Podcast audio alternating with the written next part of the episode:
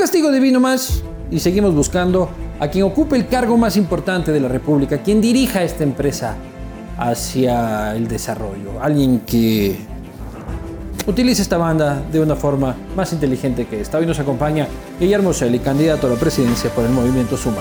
Vengan conmigo.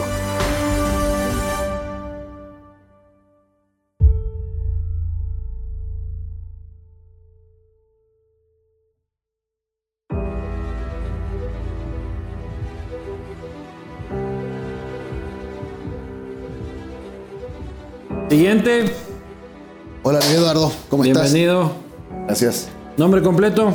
Guillermo Celi Santos. Guillermo qué? Alejandro Celi Santos. ¿Cargo al que usted aspira? Presidente de la República. ¿Dónde se enteró de la vacante? La gente, los ciudadanos, los ecuatorianos lo han planteado. ¿Cuál es su trabajo actual? Bueno, candidato a tiempo completo, recorriéndome todo el país. Aquí dice que ya fue contratado como asambleísta y en su evaluación final de gestión dice que Mahoma. Bueno, aprobamos las seis propuestas legislativas que planteamos y hemos cumplido. Me puedo ir con la conciencia tranquila de haber servido a mi país. ¿Cuántos son sus ingresos hoy en día? Bueno, hasta hace dos meses como legislador y ahora vamos a hacer como presidente el sueldo presidencial. ¿Cuál es su aspiración salarial? Lo que gana el presidente de la República. ¿Ha trabajado bajo los efectos de la caña? No, la caña para la distracción. Luego de... ¿Qué conoce de esta empresa si le pregunto dónde queda el cantón Chaguarpamba? Chaguarpamba. Me parece que es la provincia de Cañar. No. Loja. Loja. Cuéntenos por qué tendríamos que contratarlo. Bueno, porque estamos claros en que este es un momento en que hay que decir la verdad y transformar al Ecuador. Este es el momento de cuidar el bolsillo de la familia ecuatoriana. Estamos viviendo un momento difícil, un momento duro, en el cual el coronavirus, la crisis económica ha golpeado a todos. Por eso me he recorrido todo el país y sé cómo transformarlo. Perfecto. Vamos a la entrevista a profundidad. Vamos al castigo. Bienvenidos señoras, bienvenidos este, señores, bienvenidas señoras y bienvenidos señores eh, al último castigo presidencial. Hoy eh, estamos en la última entrevista eh, de los aspirantes al sillón de Carondelet, quienes aspiran a hacerse cargo de este caballo desatado, de este pero hermoso caballo llamado, llamado Ecuador. Ya conocen ustedes quién nos acompaña esta tarde y noche. Sin más, ya saben ustedes, estamos aquí con Guillermo Shelley, candidato a la presidencia por el movimiento Suma, a quien le hago respectiva entrega de Caloba, para que vaya usted ahí eh, potenciado inmunológicamente eh, por la campaña, y Smile Design, que te manda un kit dental este, ya que, bueno, ahora con mascarilla no, pero en política se mucha mucho, Ah, muchas eh, mucho besuqueo y todo el asunto, hay que tener, hay que tener buen aliento y buena sonrisa. Gracias. Algunas sonrisas falsas, pero por lo falsas o bonitas, pero que se vean bonitas. Que se vean bonitas con Smile Design. ¿Cómo estás, Guillermo? ¿Cómo estás? Muchas gracias, Luis Eduardo, por tu invitación. Siempre es un gusto estar acá en el castigo divino presidencial aquí con ustedes. Último de todos. Y último, mira tú, eres el que cierras la saga. qué bueno. Eso es un buen presagio para lo que va a pasar el 7 de febrero. Vamos Vamos, a ver, llegar, vamos vamos, a llegar a la segunda vuelta. Vamos a ver, cuéntanos este, cómo crees que vas, porque la gente dice, ya todo bien el pana, pero el pana tiene 1%. ¿Por qué carajo más ahí perdiendo el tiempo? Mira, yo estoy muy motivado. Me he recorrido todo el país. No es la primera vez Ya que no lo me hago. hablarás como en los debates, ¿no? No, no, no. Juanita me dijo a mí que Pepito, que ni sé qué. Bueno, pero son personas de carne y hueso que representan a millones de ecuatorianos. Claro, pero son aquí madres que son trabajadoras y necesitan tener un emprendimiento, un Ya, pero, apoyo. pero- pero el discurso del debate dejamos en el debate. A mí Pero cuéntame la hablarle plena. a los ciudadanos y es lo que yo hago. Bueno, estoy contento. Me he recorrido todo el país. Eh, realmente yo sé que está la gente molesta, cansada de los mismos de siempre, dolida por lo que está pasando eh, en este momento de pandemia, de crisis económica. Sientes deprimida la gente. Sí, pero de todas maneras, dentro de ese marco, quiera he chocado con 100 mil personas, he dado espaldarazos de apoyo y eso genera esperanza en la gente. Y eso a mí me gusta, me gusta estar en contacto permanente, saber escuchar. Ahora mismo venimos del mercado de Iñaquito acá en la capital, recorriendo con las caseritas. Ahí estaba el buen mango portovejense, porque nosotros nos dicen los chupamangos. ¿ah? Chupamangos. Entonces somos especialistas en, en calidad de mango. Y en burras también. Bueno, y, te digo, no, eh, el ambiente sí es un ambiente complejo, duro, pero hay esperanza. Yo considero que el país tiene formas de salir, lo vamos a hacer. Aquí está la nueva generación. Yo ponía un ejemplo y es verdad, es lo que vimos la gente del día a día. Eh, ¿Qué nos apasiona a nosotros los ecuatorianos? El fútbol, nuestra selección.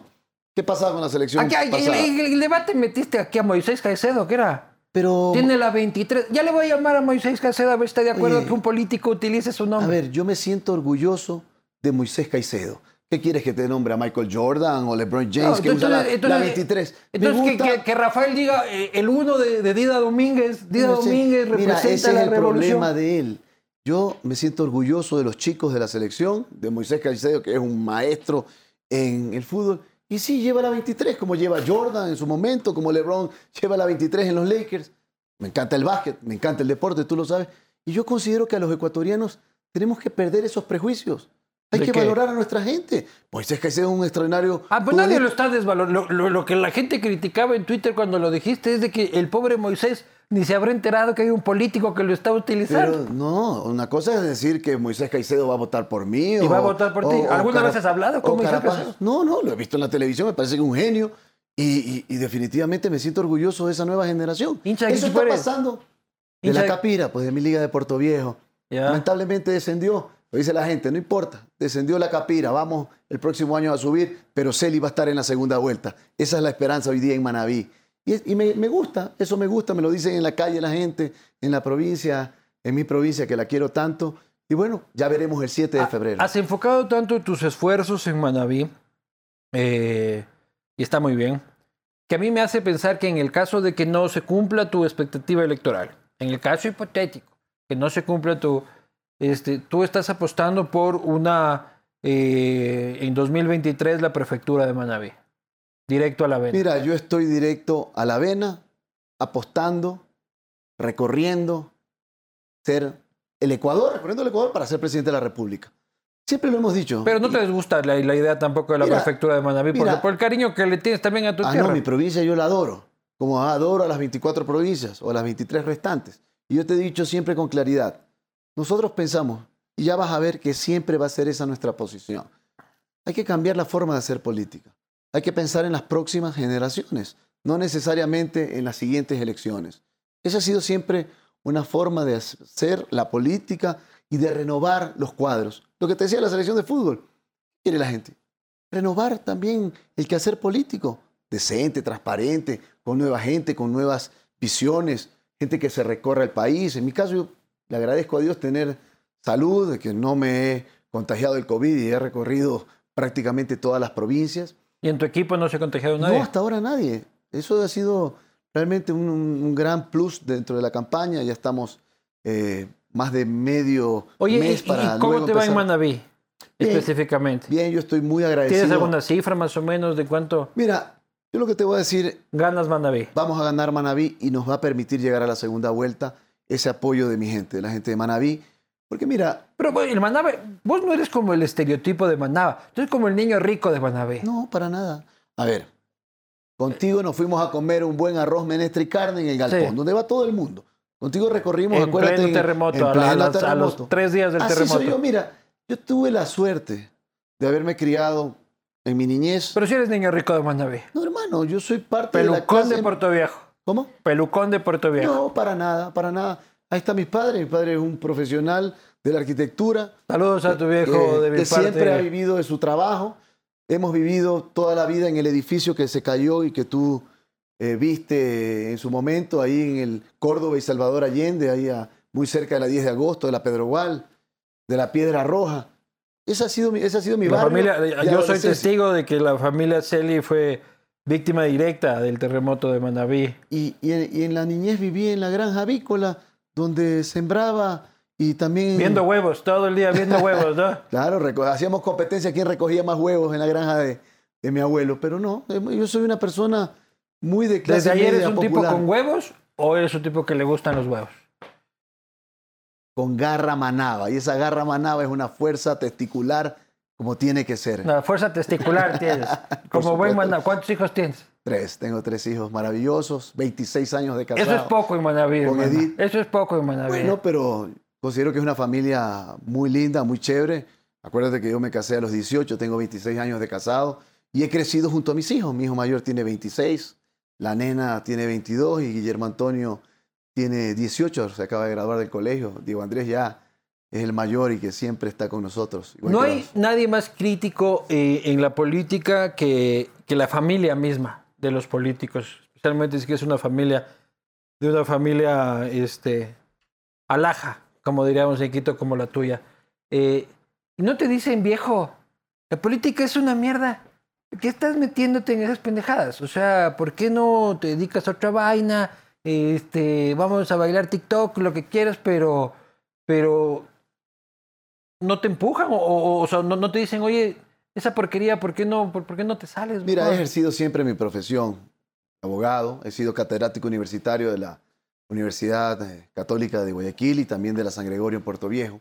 Me apasiona mi profesión y me apasiona la cátedra. También político perdedor. Pero es importante decirte algo.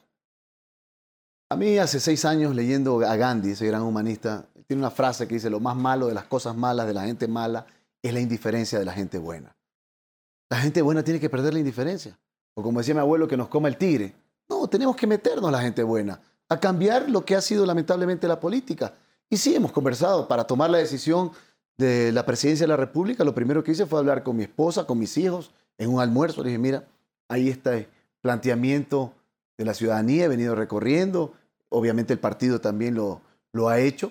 ¿Qué opinan ustedes? Porque para mí la decisión de la familia es importante, fundamental. Te apoyaron. Y bueno, me dijeron, mira, es duro, por supuesto es duro porque estamos lejos de la familia, porque ahora ayer eh, tuve la suerte de que mi esposa y mis hijos me acompañaran al debate.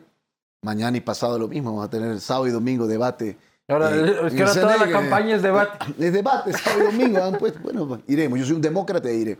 Entonces, Esto ya habrá salido después de los debates, así que ya, ya, sacarán su conclusión. Entonces, eh, conversé con, con, ellos, con mis tres hijos, con mi esposa, y yo, bueno, vamos, hay que servir al país. Ya, pero ¿por qué? La típica pregunta es, ¿por qué a la presidencia de una? ¿Me explico? Si eres un político joven que va creciendo, este, que tuvo su primera participación real en, el Parlamento, porque tu última elección la habías perdido a la prefectura de Manaví por Sociedad Patriótica, este, de ahí habías tenido por una... una alianza, ahí hay, una imprecisión. Bueno, eras todo tres, o no eras todo tres. Pero es una alianza con el movimiento ciudadano que nosotros formamos. Ya, para pero poder ir la, a la casilla de quién era. No, fue una alianza. Qué? Sí, por supuesto que sí. Ahora, ¿por qué te le echó el pobre Lucio Terminator? no, no, no, te, estoy diciendo, pero es que fue producto de un consenso al respecto. Y sí. Cuando Lucio ganó. Y no, no, eso fue el 2009, mi candidatura. Ah, ya. Logré el 10%. El 10%. Y mira a quién enfrenté. Mariano Zambrano, pues. ¿Qué querías, tú? ¿Qué querías tú? ¿Que me quede cruzado de brazos mientras mi provincia estaba No, no, no, te estoy, no, no, no te estoy diciendo. Ah, Lo que te estoy diciendo es que no te olvides que fuiste aliado de Sociedad Patriótica nomás. Bueno, estuvimos en ese momento. ¿Y vas a votar por, Lucio el 7 de febrero? Lucio me dijo... Celi Lucio, Celi Lucio, no sé qué hacer, no sé qué hacer. Pero eh, este, Lucio va a votar por mí seguramente porque se da cuenta en el territorio lo que está pasando y hay que apoyar a, a quien vamos a lograr ese objetivo. Pero ganas tu primera elección este, a la Asamblea Nacional en una alianza del movimiento Suma con el movimiento Creo. Así es. Eh, una alianza que dura muy poquito. Al rato, al rato se deshace. y el movimiento Suma genera un bloque pequeño pero este, importante en la Asamblea y empieza a trabajar de la mano del Partido Social Cristiano muy cercanamente. Aunque unos dicen no, evidentemente este, se los consideraban aliados y básicamente votaban la mayoría de las veces en, comunión. El Partido Social Cristiano, que es tu aliado, apoya a Lazo y Celi dice, al carajo me lanzo yo. ¿Por qué? ¿Por qué no seguiste con tus aliados naturales? mira, no, no son alianzas eh, no son desde punto de vista políticos, ni mucho menos. ¿Qué es lo que pasaba en la Asamblea? ¿Qué planteé en la alianza Suma Creo? Aprobar la figura de los polos de desarrollo económico. Fui quien la propuso y está aprobada. Es ley de la República. Claro, este gobierno no la toma en cuenta. Yo la voy a poner en ejercicio porque eso va a permitir generar empleo. Cumplí con la ley de polos de desarrollo económico. Cumplí con algo fundamental. Las sedes turísticas, es decir, las zonas francas para el turismo. Las alianzas público-privadas para agua potable y alcantarillado. cumplir lo que le planteé a mi provincia. Zonas francas del turismo. Pero eso pues. estás prometiendo ahora. No estás No, ya está cumplido, fue lo que dije en el debate en su momento, eso ya existe. Lo que pasa es que hay ciertos candidatos que ni siquiera leen. Ya está aprobada la sede turística, esa la aprobamos conjuntamente con los polos de desarrollo económico. ¿Y para por qué no se aplica esa nota? No ha Porque servido este de nada tu porque propuesta, hermano. Por eso quiero ser presidente, para poder aplicarla y generar empleo. Entonces, para concluir lo que te quería Porque decir. vos peleabas muchísimo por hacer a Manabí este, libre de impuestos tras el terremoto. Y lo logramos. Ya Manaví tiene la posibilidad de ser polo de desarrollo económico en el turismo o en la agroindustria. Y naranja. Pero claro, cuando hay un gobierno que no está dedicado a trabajar por su gente y que no... Le pregunté hace unos meses atrás al canciller Gallegos. Canciller, ¿sabe esta? No. Le digo, canciller, pero eso es lo que usted tiene que venderle al mundo, lo que, estas ventajas competitivas y comparativas que tiene el Ecuador con el resto de la región. Porque esas ventajas ya las tenía Colombia y ya se acabó el tiempo en Colombia con esas ventajas y nosotros aprobamos esa ley. Y Entonces ahorita vos dices que si es que yo voy a Manta, invierto en Manta, no, es, es libre de impuestos ahorita. Claro, tienes que firmar un contrato de inversión con el gobierno nacional para declarar un sector polo de desarrollo económico. Tú haces tu inversión en ese hotel, por ejemplo, y eso significa en Manaví El hotel que voy a montar en Manta 20 algún día. años de exoneración de impuesto a la renta a cambio de que tú garantices 200 o 300 empleos durante ese tiempo. Me voy mañana a vivir a Manta, loco. Es lo que tienes que hacer, ya está aprobada. la Mañana ley. me voy. Pues bienvenido, siempre bienvenido. Y lo mismo puede pasar en Esmeraldas, lo mismo puede pasar en Salinas, en la península o en la Sierra Centro Sí, todo o en la pero- Amazonía. pero- Todos tienen esa posibilidad de hacerlo. Pero a Manta es que me voy. Bueno, Oye, eh, bienvenido a Manaví. No, siempre. Manta es bello. Y, oye, ¿y, y, y alianza con el alcalde? Con Agustín Triago. Sí. Agustín, Tengo entendido que es el alcalde mejor valorado del país. mira. Agustín es amigo mío. Hace Y un guerrero, ¿no? Un hace guerrero. algunos meses eh, Luchó contra la enfermedad brutalmente. Del tema presidencial. Lamentablemente ah, cayó con el COVID. Gracias a Dios salvó. sa- Con las zafó, fustas. zafó, estuvo mal, estuvo intubado. En coma inducido. Está, está recién recuperándose. Mira, esa es la nueva generación, qué bueno. Pero tiene linda eh, a Manta, me dice. Bueno, Manta está muy bien, sí, está haciendo un trabajo importante, interesante. Ese es el recambio generacional. Qué bueno que Agustín Intriago sea alcalde de Manta y además le mando un saludo. Y con Casanova Es mi buena también estás hablando y te llevas bien. Sí, acuérdate Bailarín que es Casanova, ¿no? Bailarín, bailarín. Llegó con ustedes llegó en el 2014 y con se les viró, y se les viró. formó, formó un movimiento local. Considero que está haciendo un trabajo interesante en Puerto Viejo. Pero si ves cómo bueno. es la política, brother. O sea, llega contigo, se te vira con Correa, y ahora como no está Correa, y el man tiene buenos números, vente Casanova, y mañana vuelve Correa, y yo me llevo con este, y ahora viene puta y terminas en la cama con Zambrano, loco.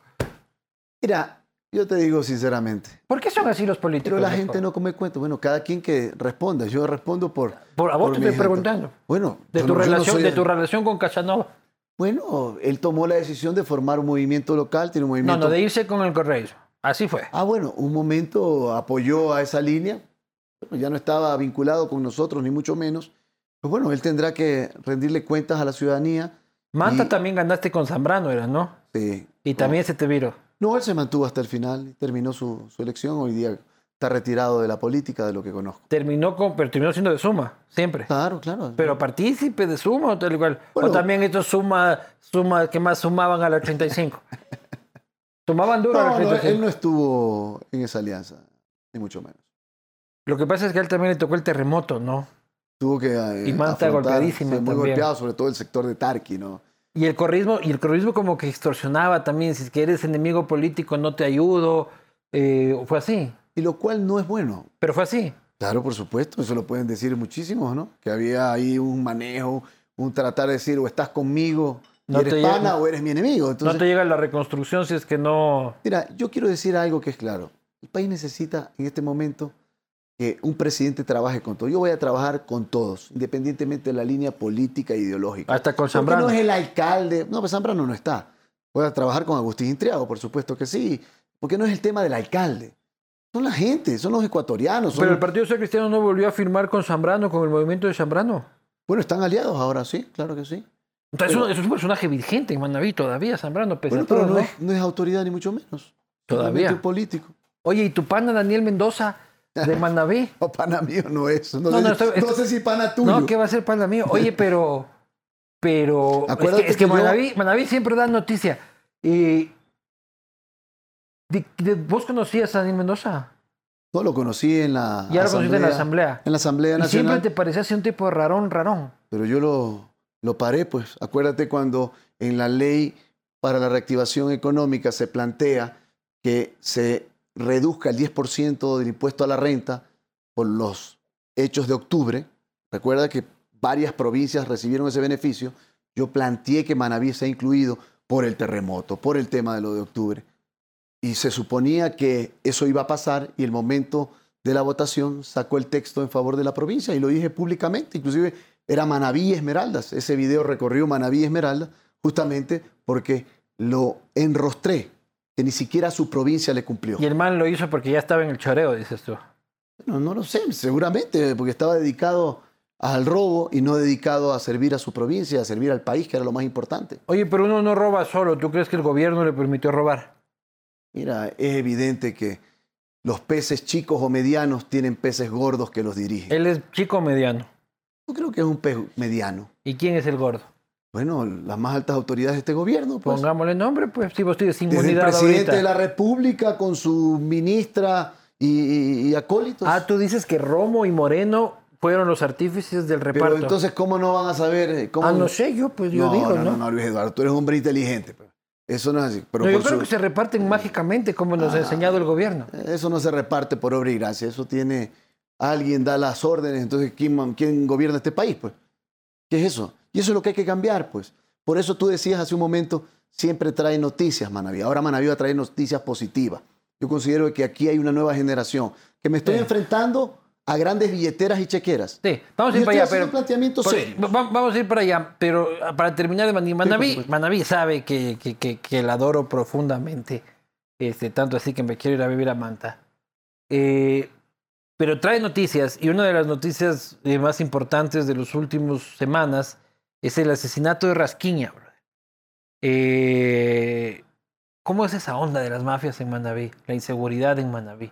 O sea, hay un asesinato de un líder de una banda criminal eh, a plena luz del día en un centro comercial. Eh, eso no revela un problema de Manaví, eso revela un problema nacional. Así es. ¿Ya? Este que sucedió en Manaví por una banda de Manaví, pero así como hay miles de bandas. Este, no digo que Manaví sea un centro inseguro jamás, pero estamos en manos de la, de- del crimen organizado y el narcotráfico. Bueno, yo considero que hay que fortalecer rotundamente el tema de la lucha contra el crimen organizado transnacional. Yo estoy completamente de acuerdo de suscribir acuerdos, ¿Base de apoyos Manta? de países. Es que ya no se necesita un tema de eso. Se necesita es un apoyo de la Unión Europea, de los Estados Unidos, de Inglaterra, de Francia. ¿Para qué? Para hacer vigilancia pues en la costa, sobre vuelos. En, ¿Cuál es el nue- en- nuestro... bajo, bajo la dirección del ejército ecuatoriano. pues. Es que eso es lo que hay. Mira, hay que romper esos paradigmas que sí. Señores, bajo el ejército ecuatoriano, su inteligencia y capacidad, apoyarse, pues hoy día existen drones. ¿O qué quieres? Que no hagamos nada. Si el país hay complicaciones económicas, necesitamos apoyo de los países amigos. ¿Para qué? Para luchar contra la- permitirías sobrevuelos de naves Yo sobre- internacionales. yo permitiría un acuerdo con varias pero base, base no. No, porque además que ya no se necesita. Si con los sobrevuelos, inclusive los drones, tú puedes peinar completamente la costa ecuatoriana, porque no solamente es un tema focalizado en una provincia, esto es de todo No, el país pues. y la frontera norte y la frontera sur, pues. Eso es lo que se necesita. Aquí hay que luchar de verdad y para eso se necesita colaboración de la Unión Europea, de Estados Unidos, de Gran Bretaña, de Francia. Oye, ¿y a los, cho- a los choneros les has conocido tú? No, No han venido a cobrar peaje en la campaña ni nada. No. No. Mira, yo me reúno con gente buena. Y eso es lo que necesitamos, gente nueva, gente que cambie este país. Eso es fundamental. Gente nueva y dirán, este, Suma, nos dijeron que era gente nueva. Los que nos estarán viendo en Quito este, empezarán a coincidir conmigo. Este, nos dijeron que era gente bacán, que era gente cool, que era gente nueva. Este, votamos por un tal Mauricio Rodas y todo se fue a la Gaywar. Bueno, yo he visto muchos comentarios más bien que lo están extrañando aquí como alcalde de Quito. Es que porque, Yo lo he visto y tú también lo has pero visto, porque ¿no? el nuevo es terrible no quiere decir que el otro estaba bien. Bueno, te digo lo que yo veo, ¿no? Ya, pero no puedes decir que la, la alcaldía de Mauricio y, y todo el mundo sabe de que yo tengo este, este respeto por el alcalde Rodas, pues nadie puede decir que fue una gran alcaldía, una alcaldía llena de errores. bueno, en un momento muy complejo, un momento en que tenías a un correísmo ahí. Mira lo que eh, hicieron inclusive, acuérdate, el sábado antes de la elección, Sabatina en plena Plaza Grande. o sea, pero reconoce errores. ¿Qué ah, errores cometieron por, Suma en Quito? Por supuesto que existieron errores, yo no te digo que no. cuáles? Bueno, Porque si no, ahí estás perdiendo todos los votos de Quito, ahí. no, mira, esto no se trata de perder. ¿Qué errores cometió Suma y Mauricio en Quito? Pero yo considero que no pudo comunicar bien también la buena obra que se realizó en muchos sectores. Por ejemplo, el tema de las guarderías para los niños menores de 5 años. El país hoy día tiene 3 de cada 10 niños con desnutrición severa. Y yo considero que Rodas hizo un gran trabajo. un problema de comunicación, ¿qué más? Bueno, y, errores en algunos temas que no fueron eh, ejecutados en su momento. Se dejó pasar algún tiempo. ¿Corrupción? Las investigaciones le han hecho de todo a Mauricio. Tú eres testigo de aquello. Y ahí está. Para que... Mauricio Rodas participa en el movimiento Suma, participa en tu campaña. Bueno, hoy día él está dedicado al tema de la cátedra universitaria. ¿Es presidente del partido o tú eres el presidente? No, es presidente del partido, yo soy vicepresidente de, Suma. ¿Tienen ustedes un presidente ausente? Pero él está hoy día dedicado a su cátedra universitaria, a la parte académica, me parece que también ¿En la, En la candidatura presidencial de su partido, él está dando clases. Está dando clases, a mí me ha apoyado en buenas ideas, por ejemplo, en el tema cambio climático, él está muy metido también en ese tema y en ese tema puntual. O sea, está eh, desaparecido. Seamos sinceros. bueno, está, está aquí. Medio estas ideas de cambio climático en campaña es, no está el pan. Bueno, no está activo en la campaña, eso es verdad. Él no está activo en la campaña. Porque, no quiere, porque, porque, porque te, que te genera negativos. Porque... No, porque considero que tiene hoy día también una tarea que cumplir en, en su parte académica, profesional. Me parece que es muy respetable. La alianza con ¿Cuál es tu, relación ahora con Guillermo Lazo? Bueno, mira, ¿por qué se rompió la alianza? Que eso es importante que Porque ustedes votaron a favor del tema de los paraísos fiscales y el más se cabrió. Exacto, eso fue todo. Y creo, pensaba diferente, que no estaba bien lo que había votado los ecuatorianos. Y yo considero y ratifico mi criterio. Un político o un funcionario público no puede tener recursos ni bienes en paraísos fiscales. Estoy de acuerdo con aquello. ¿Por qué? Porque me parece que si tú eres político o eres eh, un servidor público, tienes que invertir en tu país, pues por eso estás sirviendo a este país. Tienes que invertir aquí, tienes que tener la plata acá. Y ahí fue la ruptura con ellos.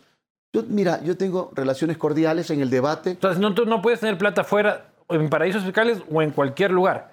O sea, en paraísos fiscales. En paraísos tú estás diciendo que tienes que invertir aquí, que no tienes que tener plata fuera. Yo considero que si quieres a este Ni país, una cuenta en Colombia. tienes que invertir en tu país. No, yo, yo no estoy juzgando a quien tiene plata en otro lado, pero si este la cosa es tener plata en otro lado choreada, eso es lo malo. Ah, eso es. si es que yo tengo mi plata honesta, yo la meto donde me dé la gana. Por eso te digo, yo no estoy eh, eh, satanizando ni mucho menos al respecto. No, no lo estoy diciendo, tiene todo el derecho.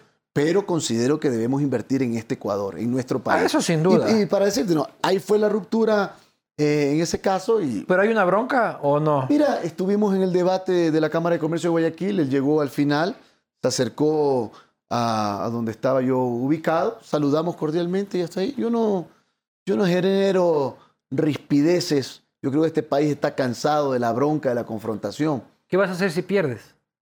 Mira, lloviendo es que me mojo.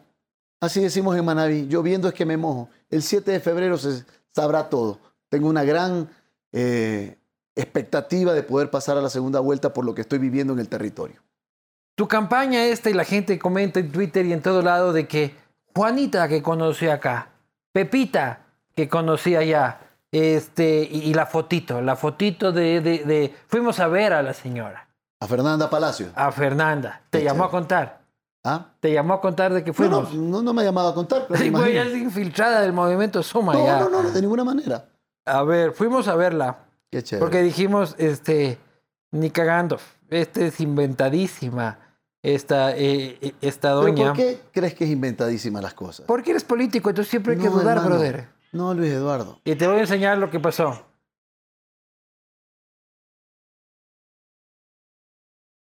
Ahí está. Amigos de la posta, ¿cómo están? A todos les saluda Doménica Vivanco. Estoy aquí en la plaza de San Francisco, en la capital de todos los ecuatorianos. Estoy con la señora Fernanda Palacios para hacerle un par de preguntitas. Cuénteme, señora Fernanda Palacios, ¿usted conoce al candidato Guillermo Celí? Sí. Sí. ¿Cuántos, ¿Cómo le conoció? ¿Dónde le conoció? Vino acá a chuparse unos heladitos, vino con la ingeniera Mintimilla, vino a chuparse unos heladitos, a degustar los tradicionales helados de Quito. Ah, Ahora también mi pregunta es, ¿usted sabe que el candidato Celi le cita en todo, el, todo evento que, que, él tiene?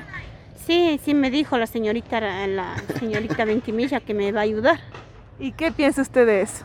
Sí, que es una buena persona y que por favor nos ayuden con los votos y que por favor ya cuando entren también no se olviden de los pobres.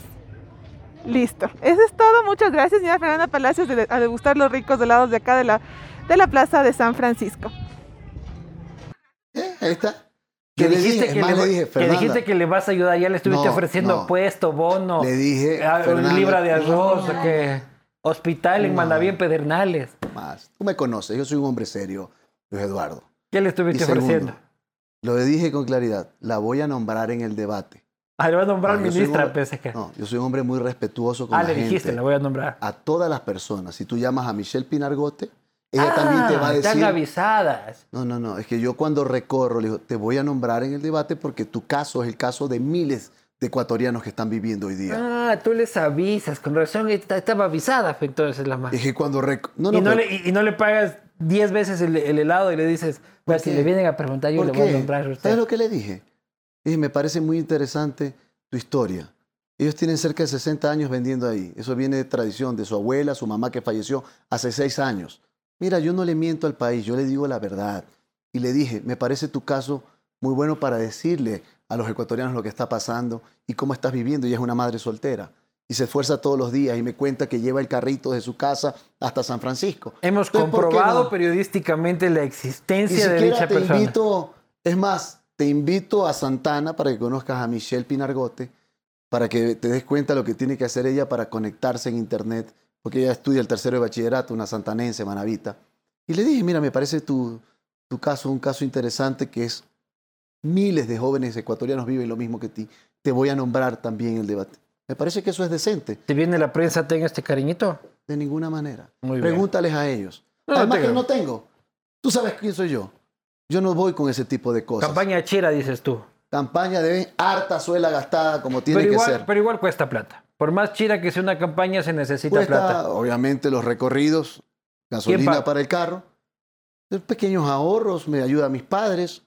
Y ahí vamos y con el equipo. Felizmente Suma está estructurado en todo el país. Pues. ¿Pero hay empresarios también que están invirtiendo? Oh, ahí ayudan en camisetas, en que te dan eh, este, para los stickers. Pero ahí mira cuánto gastan los unos y cuánto gastamos nosotros, lo que sí amamos este país. Yo seré un presidente sin conflicto de intereses. Eso es fundamental. Detrás de mí no hay una chequera, una billetera. Hay un gran amor a este país porque lo quiero transformar. Tanto hemos hablado que las nuevas generaciones, cuando llegue la nueva generación, pero esperemos, porque esperamos. Este es el momento, hay que meterse, hay que servir a la gente. Y yo lo quiero hacer, lo quiero hacer con pasión, con convicción, con capacidad y con garra. Si es que llegas vas a encontrar un escenario altamente jodido. O sea, vas a encontrar tal vez las peores condiciones de un Estado que un presidente haya encontrado en los últimos 50 años socialmente, económicamente, en seguridad, en todos los aspectos. el, que, el que asume el 24 de mayo se hace cargo de un paciente terminal, casi, o por lo menos aparentemente terminal. Tú ofreces a ese paciente terminal que está conectado este, a, una, a una sonda, no es una sonda, sino una vía, un suero, o lo que sea, de lo que vive, bajarle el 12% del suero y ponerle 8% del suero. Y esperar que el paciente sobreviva. ¿Cómo vas a hacer? Mira, por supuesto que sí. Me refiero a bajar. Vamos a, a bajar arriba del 12 al 8%, al menos por un año, teniendo claridad de que de pronto vamos a tener que prorrogar por otro año más. ¿Qué necesitamos? Reactivar la economía. ¿Qué me dice Fernanda ¿Cómo vas a pagar sueldo, brother? Espérate. ¿Qué me dice Fernanda? No hay plata que alcance, aquí están ustedes. Estoy de acuerdo no alcanza, no alcanza. Entonces, si bajas el costo de la vida, vas a generar mayor consumo. Y aquí te voy a dar cifras. El año 2019, la recaudación en IVA fue 4.400 millones. El 2020 que acabamos de terminar, 3.000 millones. 1.400 millones menos. Porque claro, 12% de cero es cero, pues la gente no está consumiendo. Si bajas tú el IVA, lo que la curva del AFER en economía, si que, hablamos en este tema, va a aumentar el consumo y aumenta recaudación. Pero necesitamos aliviar las cargas a la familia ecuatoriana. Eso se necesita Pero en eso este te toma tiempo. Es parte de toda una estructura de reformas que vamos a hacer. Y como tú mismo dices, es una curva. Por supuesto. Pero la planilla de fin del mes del sector público no espera el, el desenvolvimiento de la curva. ¿Ya? A fin de mes tienes que pagar. sueldos a un huevo de burócratas. Mira, vamos a tener indiscutiblemente que pedirle un crédito a los Estados Unidos. Estados Unidos le ha prestado SWAT, crédito SWAT a Colombia y a Perú. Ecuador no es cualquier país, Ecuador es un país que se 3.500 millones nos prestó este, este mes. Pero el FMI, acá es directamente... No, no, Estados Unidos. El FMI fue, a través del FMI. sí, a través del FMI. Este, Camila, confírmame el dato de esta semana. A través del FMI. Entonces, no, no fue a través del FMI. Bueno, 6.500 millones en mi gobierno le plantearemos ese SWAT a los Estados Unidos. Más deuda, dices tú, para poder sostener al menos para la propuesta sostener los meses que nos permitan lograr la aprobación de la reducción del pero IVA. Pero esa platita se paga, Guillermo. Pero la vamos a pagar ampliando plazos de pago en plazos adecuados. Pero ya estás abogado con la deuda. Te van a pasar 65 mil millones de, de, deuda, ¿no? Y, vos quieres de los 65 subirlo en el primer año a 72 millones de deuda. 72 mil millones de deuda. Yo voy a conformar una comisión. Las comisiones es la mejor forma para matar las cosas. Yo voy a conformar una comisión integrada por las academias, por las universidades, por los sectores sociales, el gobierno, para determinar la real deuda. Pues son 14 años de mentira, pues son dos caras de la misma moneda. ¿Cómo es ese dicho que dices, vos quieres que nada suceda? Haz una comisión. pero tenemos que verificar pues lo que está sucediendo para saber a real ciencia cuánto Pero es lo para eso te elegimos, no para que hagas una comisión. Para eso hacemos la comisión nosotros, no te necesitamos ya estando en el gobierno, tienes claridad de los datos, pues. Eso es importante, pues, Luis Ya, entonces digamos que la comisión se toma su tiempo, porque las comisiones, en este país no nos podemos de acuerdo ni para pedir una pizza. ¿Ya? hasta que la comisión se ponga de acuerdo, por lo menos será. este es el momento de la unificación del Ecuador. Entonces, que, nos coma el tigre, no hagamos nada. No, no, no, pues estoy tenemos diciendo, que hacer cosas. Lo que te estoy pues, diciendo no, no, lo que tenemos que bajar el arancel al 4% ponderado, porque no somos un país competitivo, no somos un país que genera productividad, porque el arancel en Colombia, en Perú es 2.27, sí, lugar, es 10.72. No, pero terminemos esta vaina en la que vos me estás diciendo que en el primer año vas a endeudarte en 6 mil millones de dólares más. Lo vamos a necesitar, pues, para poder pasar el 2021, este año, por supuesto que sí. Cuando tú te endeudas para poder inyectar esos recursos al emprendimiento, a darle capital de operación a las MIPIMES, a las micro, medianas y pequeñas empresas. Es que no te va a alcanzar para eso, loco. Tú, y discúlpame que te pinche el globo, tú dices que te vas a endeudar en 6.500 millones de dólares con los gringos el primer año. Por supuesto. ¿ya? Pero el primer año tienes un déficit más o menos de entre 4.500 y 5.000 millones de dólares. O sea, esa plata que te van a dar los gringos te la vas a fumar en el déficit y te va a quedar plata suficiente casi que para aplanar otro terreno en Manaví, loco. No, porque vamos a emitir bonos de deuda interna, que es importante para vender. Pero es, deuda interna, necesitamos inyectarle. A ver. ¿Y vos crees deuda interna? Es salíes. No. ¿A dónde vas a sacar la plata? A los bancos, cooperativas, mutualistas y al público en general. Pero no seguir chupa y, y, entonces, entonces a ver, a ver, si tú no estás de acuerdo, ¿cuál es la solución desde tu punto de vista? No, yo no soy candidato, pues, ah, hermano. Entonces, por eso no me lanzo, porque no tengo puta idea. Entonces, eso es lo que vamos a hacer. Con eso nos vamos a permitir generar capital semilla, porque necesitamos empleo. Y por otro lado, necesitamos meterle capital de operación a las micro, medianas y pequeñas empresas. ¿Y con qué le vas a pagar al sector privado financiero? Con las recaudaciones que hemos tenido este año, pues, por supuesto que sí. Como que no. Ay, pues, Eduardo. No, pues este gobierno se está comiendo el anticipo del impuesto a la renta. Acuérdate que con esta crisis hasta se están comiendo lo que tú recibirías como presidente por impuesto a la renta en Precisamente por eso vamos a conformar una comisión para develar toda la verdad. Aquí hay mucho gato encerrado y ya vas a ver lo que va a aparecer. En su momento va a aparecer, porque no tenemos hoy las cifras, no estamos adentro del gobierno. Ellos manejan y maquillan absolutamente todo. Son dos caras de la misma moneda los dos últimos gobiernos. Seguridad, Guillermo. Bueno, la seguridad tiene dos ejes fundamentales. El uno el preventivo y el otro combativo. Preventivo con lo que te estoy señalando, dando oportunidades, generando empleo que necesita la gente. Y el combativo, firmeza. Vamos a desarmar a los delincuentes apoyando a la Policía Nacional.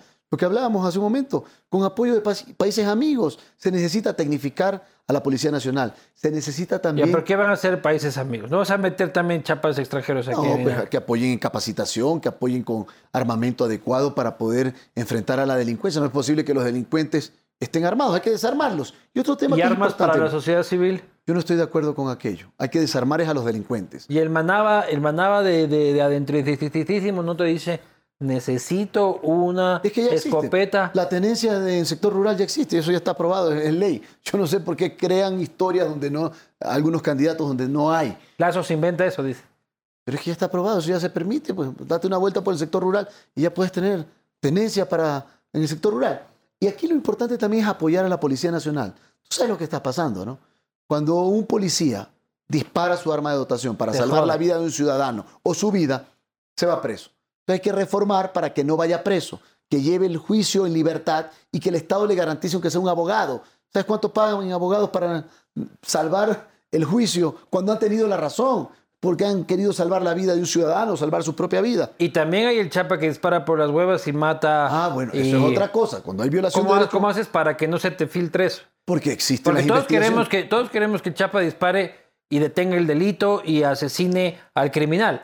Pero hay algunos chapas que son medios criminales. Para eso está la justicia. La justicia tiene que hacer las investigaciones correspondientes, de velar todo lo que existe en el proceso, si ha existido violación a los derechos humanos o no, y dar la sentencia.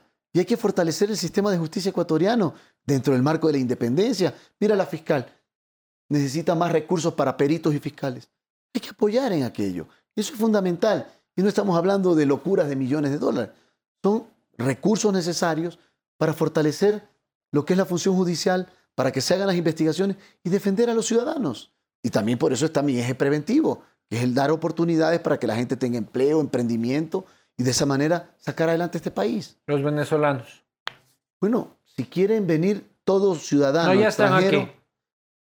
mientras no delincan, si delinquen van deportados. Eso sí, inmediatamente mi gobierno. Ya, pero no, algunos serán delincuentes, pero la gran mayoría están muriéndose de hambre en el para semáforo. el tema de Venezuela hay que hacer una gran coalición internacional para que Venezuela vuelva a ser la Venezuela libre y no lamentablemente lo que existe hoy día, que es un Estado fallido, un, estado de facto, donde no existen garantías. Y mira, ahí está el éxodo terrible que ha generado en toda América, no solo en el Ecuador, pues, Argentina, Perú. pero ¿qué hacemos con los decenas de miles de venezolanos, cientos de miles eh, de venezolanos que ya están aquí, que no son delincuentes, como la gran mayoría de ellos, que muchos están trabajando de manera irregular y son grandes trabajadores, eh, o están en condiciones de absoluta vulnerabilidad en un semáforo con dos bebés en medio COVID, pucha, sin mascarilla eh, y sin un papel. Bueno, hay que apoyarlos humanitariamente en el momento ¿Emprenderías una, una regularización de, masiva de esta gente? Hay que ponerle el cascabel al gato y decir la verdad. Hay que saber cuántos venezolanos y extranjeros están hoy día en el Ecuador para saber cómo... Otra vez que vas a decirme, quiero ser presidente para llegar a enterarme. Pero es que no tenemos las estadísticas.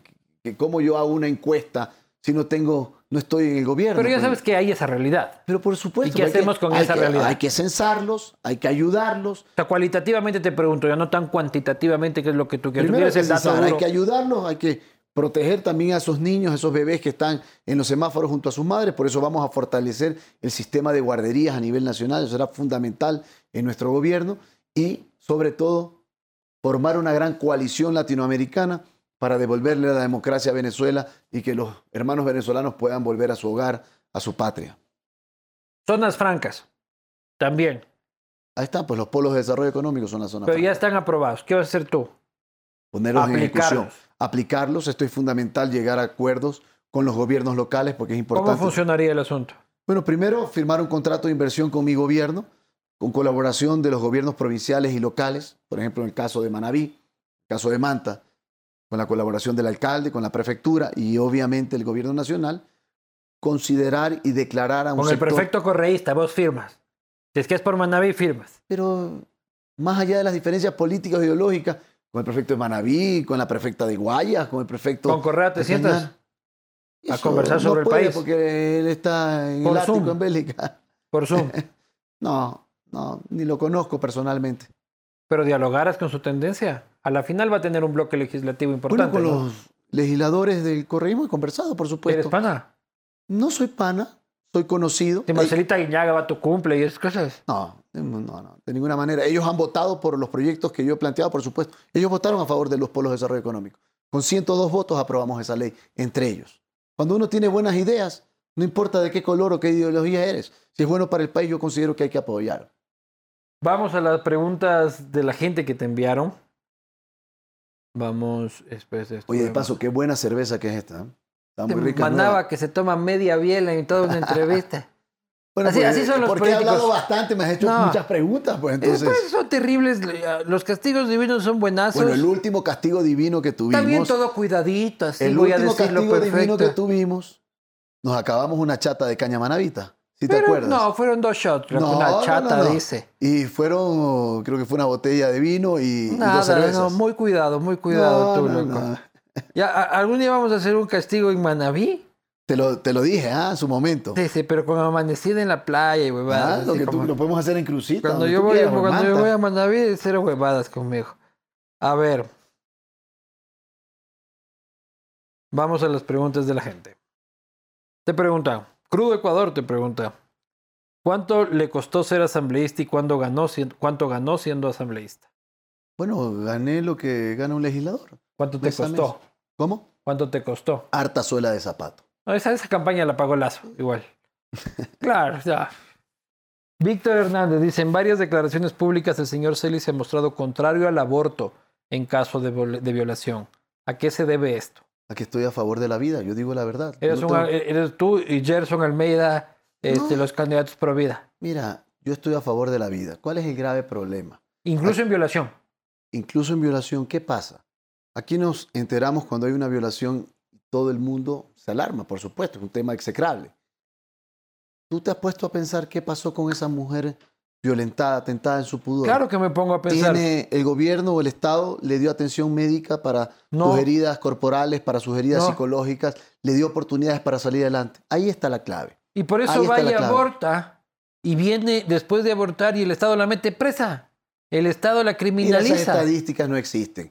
¿Qué es lo que vamos a hacer nosotros? Vamos a apoyar a la mujer. Y yo no hablo. Pero es que, hermano, yo lo he hecho. Es que no, esas estadísticas no existen. Estás equivocado. Tal vez no existe la ¿Cuántas sentencia. mujeres están eh, sentenciadas? Pero por la sentencia y por la penalización es de que van y abortan en agujeros malolientes en los que terminan, se, terminan muriendo. Si es que no fuera Pero penalizado. Precisamente es lo que estoy planteando. Hay que apoyar a la mujer yo no hablo, yo lo he hecho. Cuando fui legislador se le estaban llevando 10 millones de dólares del presupuesto a la lucha contra la violencia de la mujer. Fui quien denunció y felizmente a ello se mantuvo esos 10 millones de dólares. ¿Eso quiere que el Estado le obligue a una mujer a tener el hijo de su violador?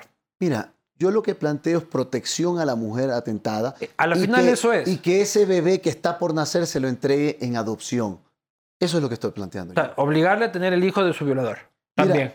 Casi 8 de cada 10 mujeres, luego de abortar, se arrepienten del aborto. ¿Dónde, ¿De quién es esa estadística? Bueno, de varias estadísticas existen. Eso, no puede decirme varias estadísticas. existen al respecto. Yo estoy a favor de la vida y del cuidado de la mujer. Para mí, la mujer será el centro de mi gobierno. Eso dices, pero, pero las mujeres pueden decir, ya, ya, entonces déjame decidir a mí sobre mi cuerpo. ¿Y quién decide sobre el bebé? Hay que cuidar también a quien está por nacer. Esa es una posición que la he mantenido siempre y yo hablo claro. Oye, y dentro de tu bloque, porque en tu bloque no les gustó mucho tu candidatura. Tanto así que los asambleístas que se destacaron no van a la reelección. Porque no estaban muy de acuerdo con que vos te lances. Bueno, los ecuatorianos están de acuerdo. ¿Pero ellos están de acuerdo? No lo sé, me han dicho que van a votar por mí. Eso es lo importante, ¿no? En varias, dice Víctor Hernández, en varias declaraciones públicas el señor Celis, ah, ya vimos este. Gusis Saurio dice, ¿la marihuana será legal para uso recreativo? No. Mira, ya está el... Este es más curuchupa que Herzog y que Lazo juntos. Eres el hijo de Herzog y Lazo. Eso no se trata de ser curuchupa o no. Lo que se trata es que ya está aprobado el cáñamo para usos medicinales. Industrial, y medicinal no. se vetó el Código de la Salud, hermano. Bueno, pero está aprobado y, debe aprobarse para usos medicinales y nuestro gobierno lo vamos a aprobar porque da resultados, definitivamente. uso medicinal, sí. Para uso medicinal. ¿Recreativo? A mí me preocupa el tema recreativo que suba de escala y vayan a drogas que realmente no hay forma de regresar. Pero se has fumado hierba, Guillermo. No, yo no. Nunca. No, nunca. Ni una pitadita. Odio el cigarrillo. Te conté que mi papá fue un gran fumador y hace 22 años que nació mi hija dejó de fumar. He sido siempre un deportista y le digo... Ni tus, pan, ni tus panas se pegan un porro nunca. No, lo sé, pues habrá que preguntarle a ellos, pero a mí me gusta tocar batería, me gusta jugar básquet, jugar fútbol, bailar, esa es, esa es mi onda. Pegarme un trago, por supuesto que sí, pero hasta ahí. Fernando Pogo Jara dice, ¿cuál es su patrimonio y cómo lo logró? Bueno, lo que he declarado son 24.400 y algo más de dólares. Tengo eso, una camioneta Amarok, la estoy pagando a cinco años. ¿Y dónde vives? en la casa que tú conociste, ahí en la Real Estamarindo, que la alquilo hace nueve años. Guillermo Antonio, ¿quién le dijo que bailando en redes se gana la candidatura? Tieso para bailar, loco. No. Puta, manaba pelucón. Eso es lo que pasa con los manabas pelucones. Yo considero que hago lo mío y bailo y, y es una... pero tieso, di que no. Bueno, eso que lo juzgue la gente, pero yo lo que les puedo decir es que yo no actúo. Yo soy así. Bailo, toco batería, juego fútbol, juego tenis y me gusta jugar al fútbol playa con mis hijos y con mis amigos. Alejandro Zúñiga, ¿dónde consigue tanto optimismo para creer que estará en segunda vuelta? Bueno, porque soy un hombre de convicciones, porque voy al recorrido territorial, porque no estoy en burbujas de confort ni en oropel, estoy con la gente y veo que estamos pegando fuertemente en el país. Francisco Villasís García dice, me gustaría que el candidato profundice sobre cómo sacar a la ciudadanía de la central de riesgo toda vez que un alto porcentaje de la misma por esta causa no califica para créditos para emprender y salir de la escasez. Ya lo hicimos, ya lo hicimos para Manaví Esmeraldas, sacar a los damnificados del terremoto el 16 de abril de la central de riesgo e inyectarles créditos a través de Ban Ecuador, en este caso como presidente incorporar también capital semilla. Ahora hay que ampliar para todo el país porque hay lo que ha pasado con el COVID y con la crisis económica es que se ha generalizado lamentablemente la caída en central de riesgo. ¿Y qué me dice la gente? Estar en central de riesgo es una condena perpetua financiera. Nila Mora dice, todos los candidatos proponen apoyar el emprendimiento, pero ¿cómo pretende apoyar a los micro y macroempresarios del sector turístico? Ya lo acabo de señalar. Vamos a bajar el IVA al turismo del 12 al 5% para reactivar el turismo interno, que es importantísimo en estos momentos. Eso genera empleos en hoteles, hostales, restaurantes, la gente que se transporta. Y adicionalmente hay que apoyar con capitales semillas, que ya lo señalé a través de este Fondo de Reactivación Económica que vamos a crear. Alberto dice, para aspirar a un cargo al cual estadísticamente no tiene oportunidad, debió ir de a poco escalando en lo provincial o a la ejemplo, la reelección de asambleísta, buscando quizás, buscando quizás fortalecer su imagen y generando fortaleza en la provincia.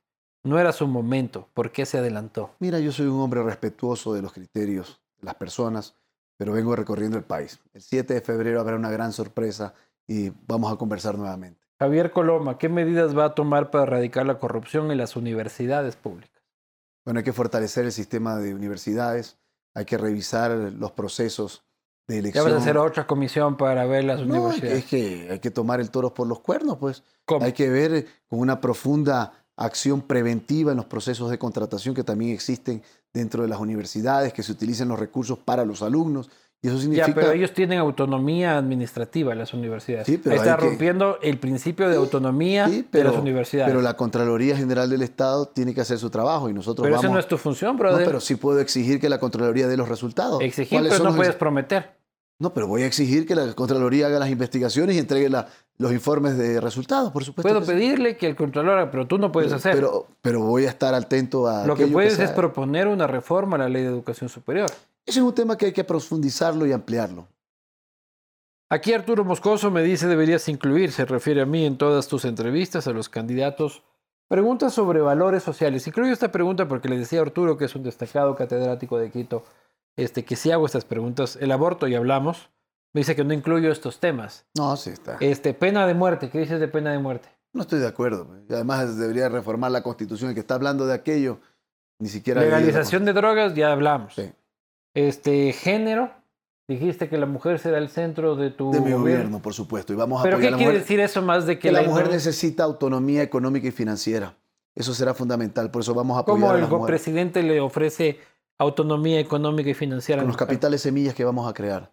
O sea, las emprendedoras. Emprendedoras hay que apoyarlos. Y no solamente con recursos, sino con capacitación, con acompañamiento, con tecnificación, con temas de innovación. Por eso voy a disponerle a la CENESID que ese tema tiene que encargarse y también a los rectores universitarios con quienes he conversado. La universidad está lista para apoyar.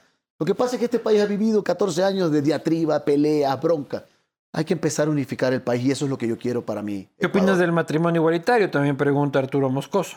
Bueno, considero que ya existen. ¿Pero que estás de acuerdo no? Bueno, considero que el matrimonio es entre hombre y mujer y ya está aprobado el que puedan tener una sociedad de bienes yo soy muy respetuoso. Esteban Valencia, pregúntale cuál será su posición de Suma, la posición de Suma frente a la ola de demandas de corrupción que se preparan en contra de la administración de Mauricio Rodas en el municipio de Quito. Bueno, ya ha existido una serie de investigaciones al respecto, para eso está la Fiscalía y la Justicia. Muy bien, señoras y señores, hemos tenido esta conversación con el último candidato presidencial en asistir a este modesto foro de eh, conversación y de debate político llamado el castigo divino presidencial, será su decisión, la que tomen en la profunda e inquebrantable intimidad de la urna, a la que tienen que asistir con todas las medidas de seguridad, pero por favor asistan. Eh, la que defina cuál van a ser los designios de este país. Siempre se dice que cada elección presidencial es una elección importante yo creo que muy pocas elecciones son tan importantes como la que se presenta en el 7 de febrero por las condiciones de este enfermo terminal, que puede ser solamente un enfermo este, de una etapa previa a la terminal, que es el Ecuador, por su economía, por la sociedad, por, por, por, por varios factores y también por, sin lugar a dudas, la posibilidad de un retorno de la delincuencia organizada que yo nunca he ocultado este, mis afectos y desafectos y en realidad opino profundamente de que el Ecuador tiene que huir de la mafia, de la mafia bolivariana. Eh, ojalá que así sea. Verán ustedes al final. Aquí que sea lo que sea. Por eso estamos las nuevas generaciones, para transformar justamente ese. Este es el momento. No eh, esperemos más. Hemos escuchado a, Guillermo. Guillermo, un último mensaje para la people. Bueno, muchas gracias por tu invitación. Un abrazo a todos los televidentes los internautas de la posta y del castigo divino presidencial. Yo estoy muy motivado. Esa fuerza me la dan ustedes. Esa fuerza definitivamente nace de la gente. Tengan la plena seguridad que vamos a lograr el objetivo de transformar este país diciéndole la verdad con el apoyo de ustedes. Muchísimas gracias, Luis Eduardo. Y el 7 de febrero tienes en tus manos la mayor arma en democracia para transformar este país. Esa arma es el voto. Vamos a votar, como decías tú, con las medidas de bioseguridad, pero a salir a las calles, a votar con alegría y con mucha esperanza y renovación. Veremos qué pasa. Muchísimas gracias.